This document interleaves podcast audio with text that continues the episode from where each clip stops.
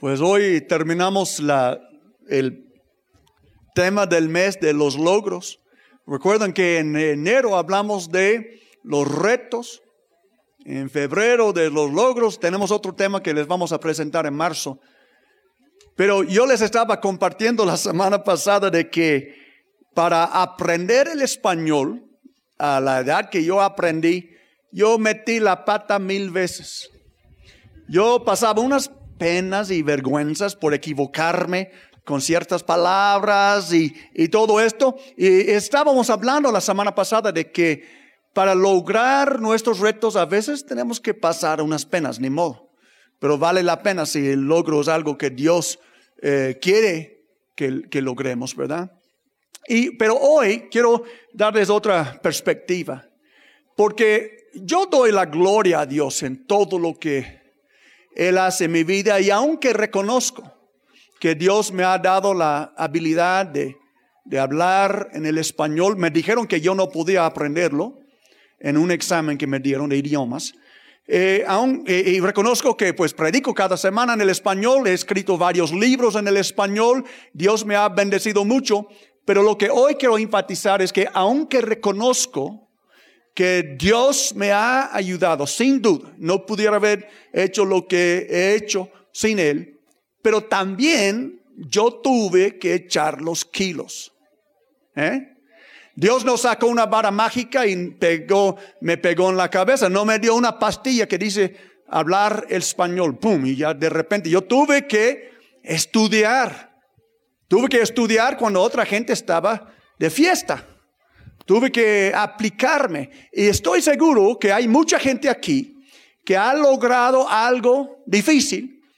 Y puedes decir como yo, aunque reconozco que Dios me ayudó, yo también eché los kilos. ¿Cuántos? Sí. Sí, es que Dios es una, es una sociedad. La Biblia dice, todo lo puedo, es decir, que yo tengo que hacer algo por Cristo que me fortalece. Él pone su parte, yo pongo mi parte, hacemos una sociedad y así logro lo que sería imposible para mí hacer en mis propias fuerzas. Amén.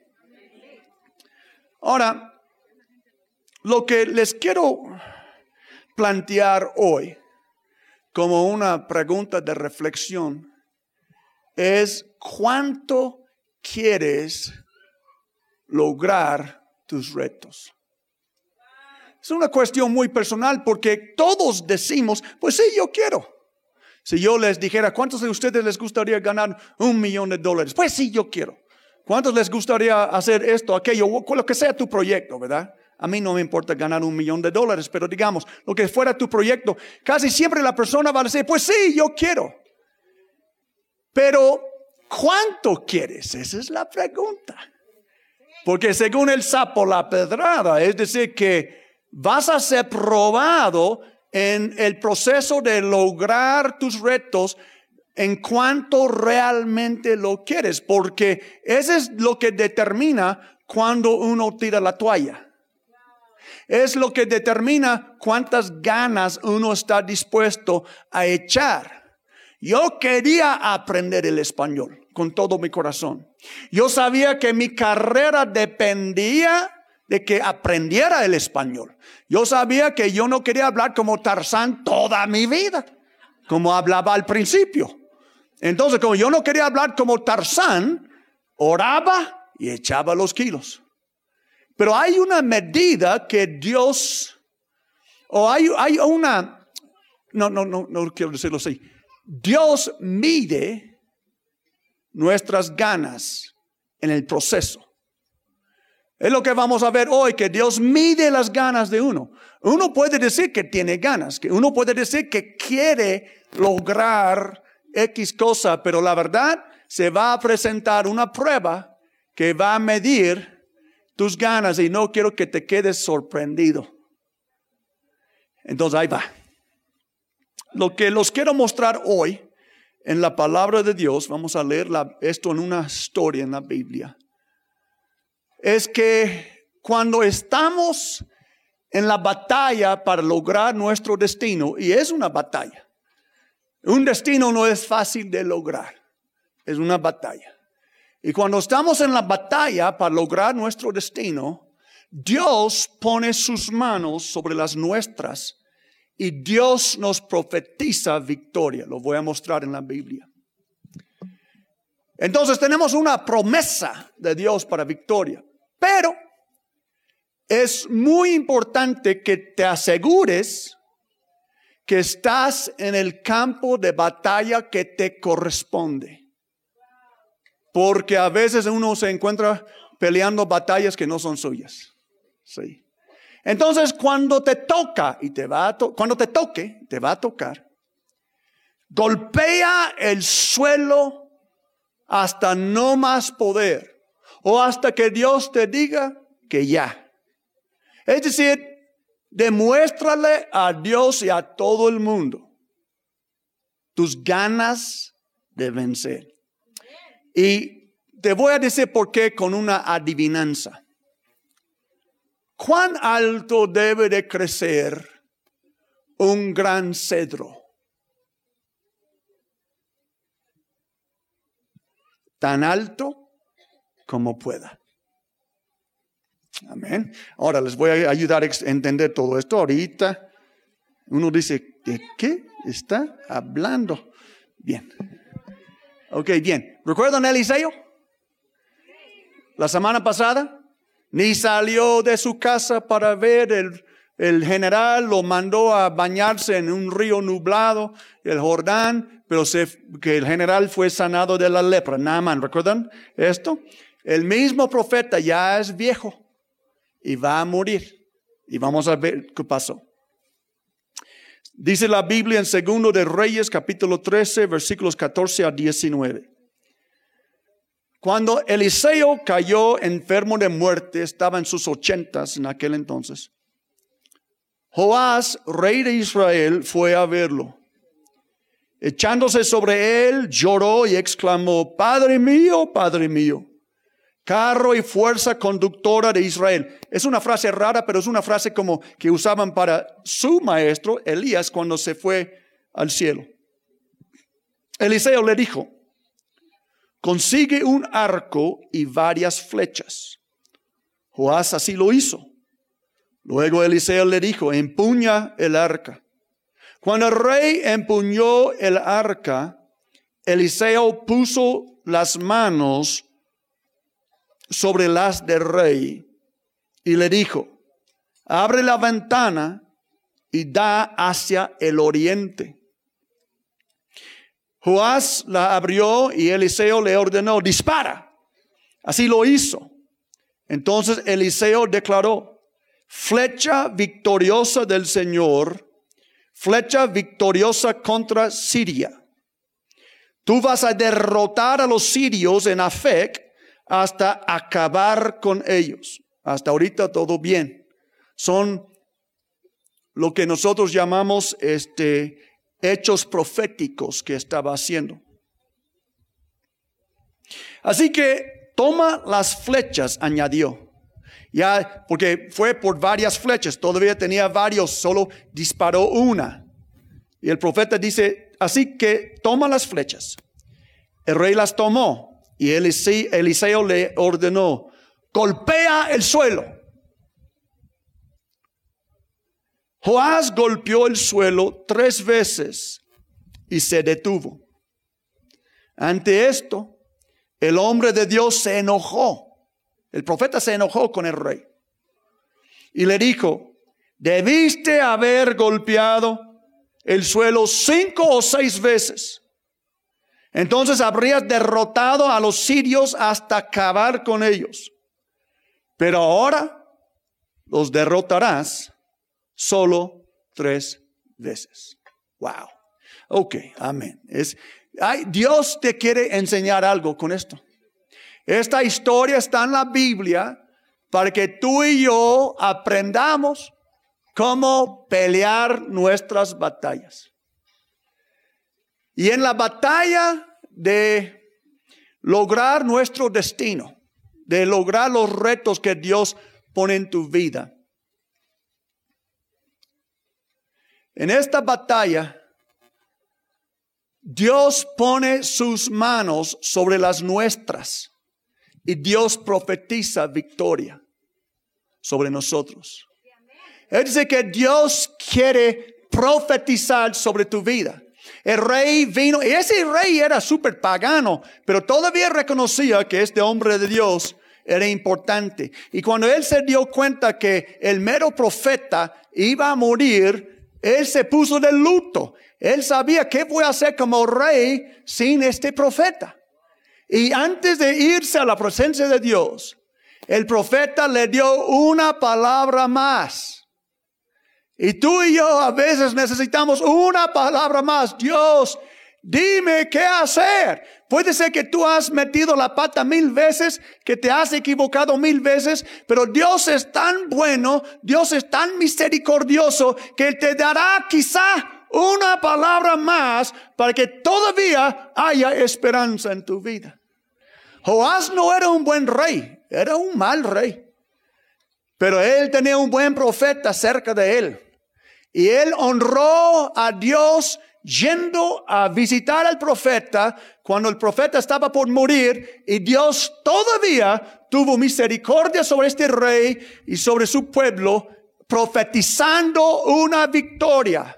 Cuando Eliseo puso sus manos sobre la mano del rey con el arca en el mano, era como Dios poniendo sus manos sobre las manos del rey. Porque ciertamente, como ya cité, la Biblia dice, todo lo puedo por Cristo que me fortalece. En Salmo 18, David dice, el Señor adiestra mis manos para la batalla y mis brazos para tensar arcos de bronce. Dios te quiere enseñar cómo hacer la batalla en tu vida, porque lograr nuestro destino es una batalla. ¿Sí o no? No es fácil. Es decir, que el destino que Dios tiene para ti no es cualquier cosa. Y para lograr tu destino vas a tener que pelear algunas batallas, quizás contigo mismo, quizás con otras personas, definitivamente con el chanclas. Vas a tener que resistir. La Biblia dice, sométanse pues a Dios, resistan al diablo y él huirá de ustedes. Amén. Pero es una batalla, nadie, nada grande es fácil de lograr. Y los planes que Dios tiene para tu vida son grandes. Son planes buenos. Y, vas a necesitar la ayuda de Dios. ¿Cuántos pueden reconocer? Digan conmigo, yo necesito la ayuda de Dios. Dios mío. Necesitamos que Dios ponga sus manos sobre las nuestras. Necesitamos que Dios diga, abre la ventana. Y hasta la dirección en la cual disparar, Dios le dijo, la ventana hacia el oriente. ¿Sabes por qué? Es porque Siria está al noreste de Israel y Siria había invadido el país de Israel y estaban al oriente de donde estaba el rey. Dios le dijo, ¿dónde disparar la flecha? Y tú y yo necesitamos que Dios nos diga dónde disparar la flecha, ¿verdad? a veces estamos rodeados con problemas y no sabemos ni siquiera por dónde, pero Dios nos manda una palabra profética, nos dice dispara hacia el oriente porque mis manos están sobre las tuyas y además voy a profetizar una victoria sobre tu vida. Amén. Yo le doy gracias a Dios por todas las palabras proféticas que yo he recibido.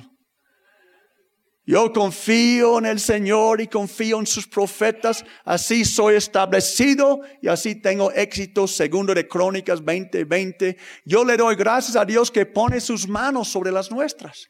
El arco en mis manos es muy limitado, pero el arco en mis manos, con las manos de Dios sobre las mías, ya tiene poder. Sí. Y entonces en las batallas para lograr nuestro destino, Dios pone sus manos sobre las nuestras.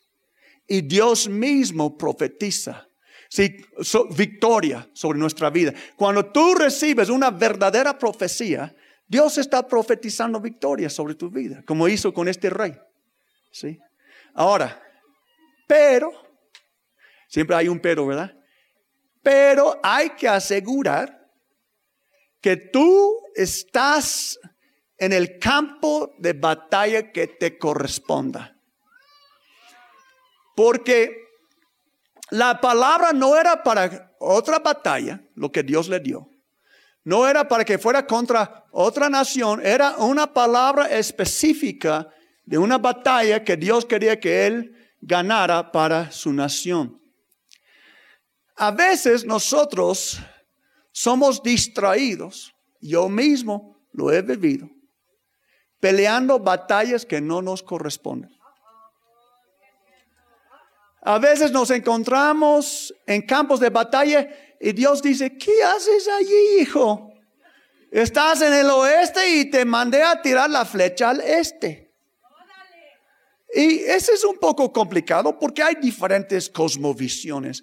Algunas personas creen que, y, yo respeto su punto de vista, aunque tengo otro, pero algunos creen, bueno, mientras yo sea buena gente, mientras que yo creo en Dios, mientras que yo sigo a Cristo, yo puedo pelear donde quiera.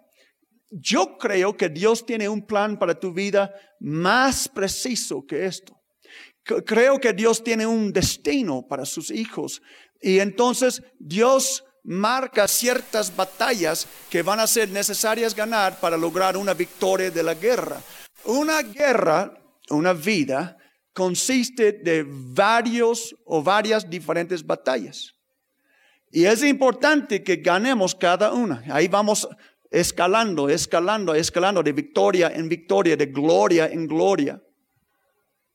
Y entonces es muy importante no perder la vida en campos de batalla que no te corresponden. Hay un excelente ejemplo de esto en la Biblia eh, que no vamos a leer, pero hubo un rey, Josafat, que tenía un compadre y un amigo de otro rey, y el rey le invitó a, hacer, a entrar en una batalla con él. Y como él quería ser buena gente, apoyar a mi compadre, mira, somos aliados, él decidió ir y, y entrar en la batalla y casi murió. Y después Dios le reprendió por estar luchando en batallas que no eran suyas. Nada más piensa. ¿Estarás ahorita luchando en un campo de batalla que no te corresponda? Es que la verdad no tienes el tiempo para perder luchando batallas que no son tuyas. No tienes las energías. Y qué lástima tener una baja peleando una batalla que nunca era tuya. Por eso es tan importante, como mencioné hace un tiempo, que busquemos consejo. Que no vayamos a perder años haciendo algo que, que no vale la pena. Solo para que un día nos damos cuenta, wow, perdí mucho tiempo, muchos esfuerzos, mucho dinero, mucha energía luchando en un lado que no tenía nada que ver con mi destino. Que Dios nos ayude, ¿verdad? Que Dios nos ayude. Yo, yo estaba contemplando, apenas yo pasé por esto. Y este, yo estaba pensando después del accidente que tuve, pues uno se reflexiona cuando casi muere, uno reflexiona, uno hace inventario. Yo estaba haciendo inventario sobre mi vida y yo estoy, en un año cumplo 60 años, aunque no parece. Y gracias. Alguien dice, sí, Pérez, ahí vas. Pero en, en un año cumplo 60 y estaba pensando en mi vida en tres etapas. Estaba pensando 0 a 30. Mi vida era arriba, abajo, arriba, abajo, a la izquierda, a la derecha, una locura. 30 a 60, digamos, bien enfocado. Pero estoy por entrar en la última etapa. Si Dios me dé la vida, digamos, de 60 a 90. Y cuando yo estaba reflexionando, pensé, yo no quiero estar distraído en este último jalón que Dios me ha permitido realizar. Por su gracia no morí a los 58. Entonces, si me va a dar una etapa más, quiero estar seguro, en términos que estamos hablando hoy, que no esté en un campo de batalla que no me corresponda. Más que mi vida esté enfocada completamente en la batalla que Dios pone delante de mí, que tiene todo que ver con cumplir mi destino. Entonces, pues Dios tiene una palabra profética para ti. Dios te dice, agarra tu arco y unas flechas. Dios dice, abre la ventana y pone sus manos sobre las tuyas. Y Dios dice, dispara en la dirección que yo te diga. Y después Dios profetiza. ¿Cómo vas a perder si tienes una palabra profética? Solo por una manera que ahorita les voy a decir. Pero ya, ya tienes una palabra profética, la mano de Dios está sobre tus manos. Dios te ha dado una palabra, ¿cómo vas a perder? Ah, pero asegúrate que estés en el campo de batalla que Dios te llamó a estar. Que estás peleando los sirios, no los egipcios. Que estés exactamente donde Él quiere que obedezcas al pie de la letra el sueño, la dirección que Dios ha puesto en tu vida. Pero después Dios te da una prueba. Cuando te toque y te va a tocar, pega el suelo hasta no más poder. O hasta que Dios te diga que ya. Es decir, demuéstrale a Dios tus ganas de vencer. Sí, e, el rey estaba solo a la mitad del asunto. Ya, ya recibió su palabra profética, pero el, el, profeta dice ahora, agarra las demás flechas y pega el suelo. De propósito, de propósito, el profeta no le dijo cuántas veces pegar el suelo. Porque en una prueba las respuestas no se dan. Y nadie puede llevar su cordión al, aula de Dios. Dios te agarra de sorpresa. Tú dices, si yo hubiera sabido que hoy iba a hacer examen, hubiera puesto mi cordión ahí. Y Dios dice, no, pues nadie puede engañarme. Mis exámenes son puros. Y entonces Dios le dio un examen. El profeta dice, golpea el suelo, pero no le dijo cuántas veces. Y él demostró su verdadero nivel de ganas cuando golpeó el suelo solo tres veces. Yo estoy seguro si Eliseo le hubiera preguntado, rey, ¿quieres ganar? Claro que quiero ganar. No, pero de veras, rey Joás, ¿quieres ganar? Claro que quiero ganar. Pero él mostró las pocas ganas que tenía de veras cuando el rey dijo, ok, agarra las flechas y golpea al suelo. Y clic, clic, ahora. Y se enojó el profeta. Se enojó el profeta porque Dios se enoja cuando Dios profetiza sobre nosotros pone sus manos sobre las nuestras, nos dice dónde disparar y nosotros salimos a hacer la guerra a medias. Dios se enoja, se frustra.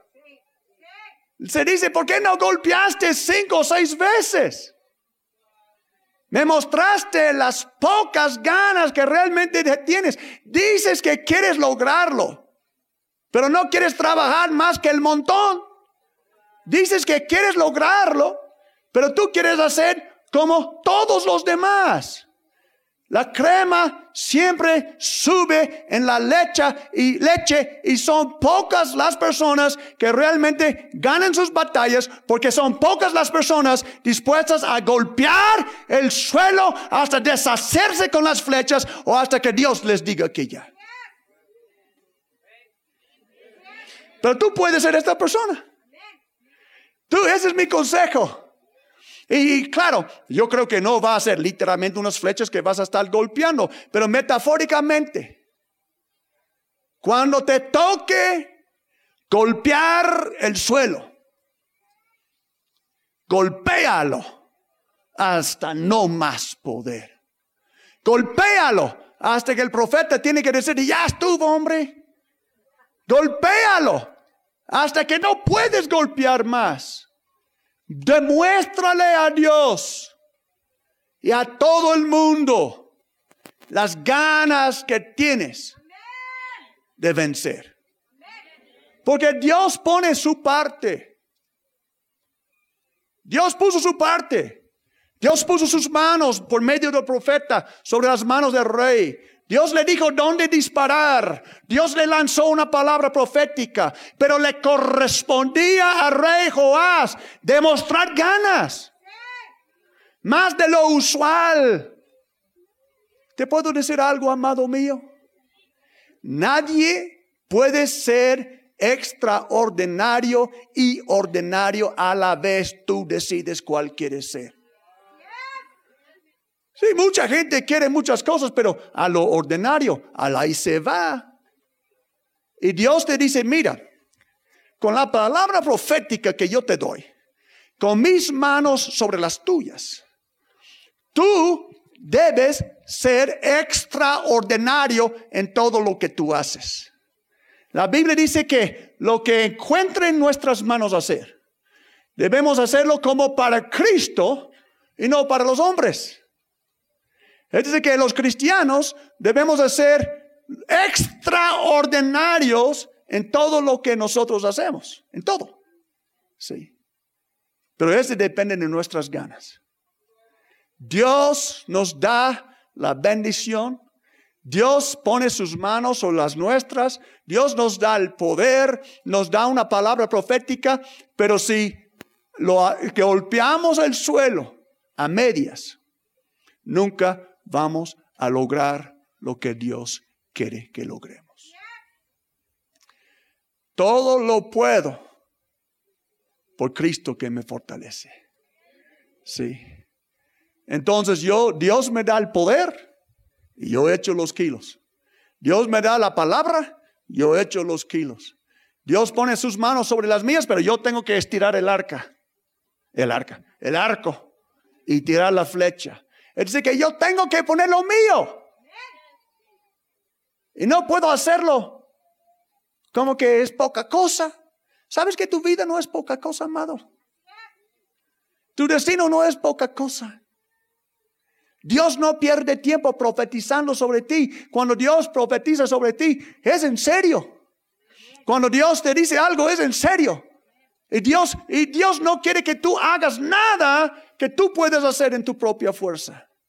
Porque si nosotros podemos hacer, si nosotros podemos ganar nuestras batallas en nuestra propia fuerza, era una pobre batalla que Dios no va a ser glorificado. Dios te pone en campos de batalla que todo el mundo, incluyéndote a ti, sabe que es humanamente imposible que tú ganes esta batalla. Entonces, cuando tú echas los kilos, cuando tú deshaces las flechas en el suelo y Dios te da la victoria, todavía la gente dice, wow, mira lo que Dios hizo en esta persona. Amén. Amén. Mire lo que Dios hizo. Mira lo que Dios hizo en esta persona. A fin de cuentas queremos que Dios sea glorificado, ¿sí o no? Pablo dijo a los corintios, Dios escoge lo necio del mundo para avergonzar a lo sabio, lo débil para avergonzar a lo fuerte lo que no es nada para avergonzar lo que es algo, para que nadie gloríe en su presencia.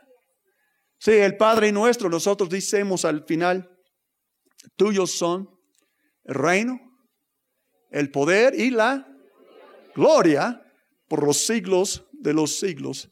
Amén. Entonces, si yo puedo ganar mis batallas sin la ayuda de Dios, la gloria es para mí. Pero si solo puedo ganar con la ayuda de Dios, la gloria es para Él. Pero si no gano nada por flojo, la vergüenza es para todos. Dios se queda avergonzado, yo me quedo avergonzado, toda la familia se queda avergonzada, todos estamos avergonzados porque yo solo quería golpear el suelo tres veces. Y Dios dice, mi hijo, debieras haber golpeado, pero con ganas. Y hubieras tenido una victoria completa. Ahora, yo reconozco con ustedes que una victoria incompleta es mejor que ninguna victoria, ¿sí o no? Pero tú no tienes que vivir así. No, no tienes que decir, pues Yo casi logré mi destino. Llegué al 80, al 90. No tienes que decir eso. Solo tienes que tener ganas. Dios pone el poder. Dios pone la profecía. Dios pone las ideas. Tú solo tienes que tener las ganas de cumplir su voluntad. Y que un día no digan, que no digas al terminar tu vida, como yo estaba pensando, yo pensé, Dios mío, yo no quiero llegar a los 90 distraído. No quiero llegar a los 90 y, decir, ah, ojalá que hubiera enfocado mejor en mi ministerio. No. No, eso es que cuando Dios me dice golpea el suelo, yo quiero deshacerme de eso. Yo quiero que estas eh, se quedan astillas las flechas. Que Dios dice, ¿qué ganas que tiene este muchacho? Pues sí, Señor, porque yo quiero ganar cada batalla que tú pones en mi vida. Y no quiero estar distraído peleando batallas que no me corresponden de Don Metiche por allá. Yo quiero estar en el campo donde tú me has asignado.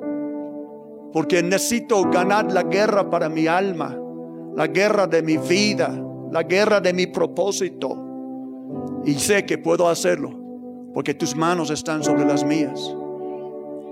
Solo tengo que golpear hasta no más poder.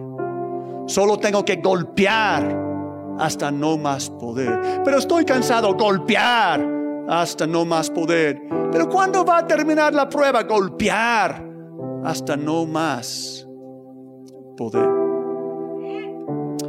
Amén. ¿Están listos para golpear?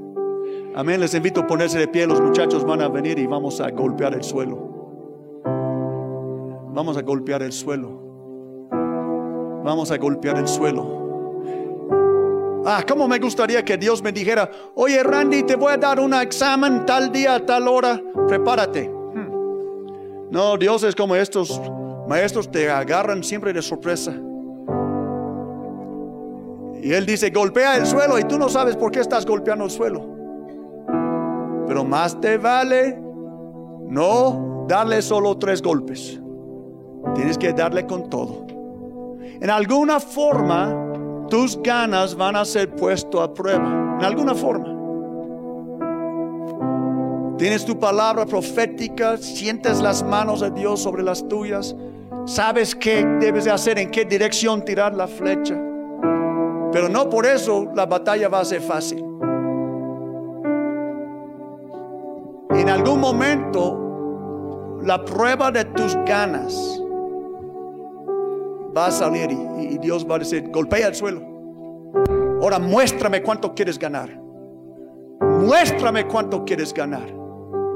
Oh, pero mis amigos están comiendo pizza. Muéstrame cuánto quieres ganar. No, pero todos están de vacaciones menos, menos yo. Muéstrame cuánto quieres ganar. ¿Sí? Porque es importante que tú golpees el suelo hasta hasta no más poder. Por esta razón, como les dije, les voy a decir por qué con una adivinación cuán alto debe de crecer un gran cedro. Tan alto como pueda. Es que Joás podía golpear más que tres veces. ¿Por qué no golpeaba el suelo hasta no más poder? Dios no quiere tus fuerzas medias. Dios quiere todas tus fuerzas. Dios no quiere que tú hagas nada para Él a medias. Dios quiere que eches los kilos. Lo que tú hagas, que lo hagas de todo corazón. Porque tú eres el gran cedro en la montaña de Dios. Y Dios no quiere que seas un cedro chaparro. Él quiere que crezcas. ¿Cuán alto? Lo más alto que tú puedas. Porque tu capacidad tiene todo que ver con tu destino. Dios puso en ti una capacidad. Y Él quiere que cuando llegues a su presencia habrás utilizado toda la capacidad que Él puso en ti. Porque a Él es el reino, el poder y la gloria por los siglos de los siglos. Amén. Quiero eh, invitarles a reaccionar con la palabra del Señor. Cuando cantan otra vez eh, este parte, esta parte, yo les invito a reconocer delante de Dios, Señor, yo sé que no puedo hacer nada sin ti. Yo que no puedo hacer nada. Pero también reconozco que has puesto tus manos sobre las mías. Me has dado un campo de batalla. Y me has dicho, golpea el suelo. Esto me corresponde. Y de este día en adelante yo voy a golpear el suelo hasta no más poder. Porque yo quiero lograr mi destino. ¿Y qué es mi destino? Toda mi capacidad. Oh gran roble, oh gran cedro, ¿cuán alto debes de crecer? Tan alto como puedas. No tan alto como quieras, tan alto como puedas. No tan alto como dicen los demás, tan alto como puedas. Tu capacidad dada por Dios ese es el límite de donde tú debes de llegar. Entonces vamos a decir, Señor, sin ti no puedo hacer nada, pero eres el sobrenatural, el Dios sobrenatural. Voy a agarrar las fuerzas que tú me das y voy a golpear el suelo hasta no más poder, hasta llegar a mi plena capacidad.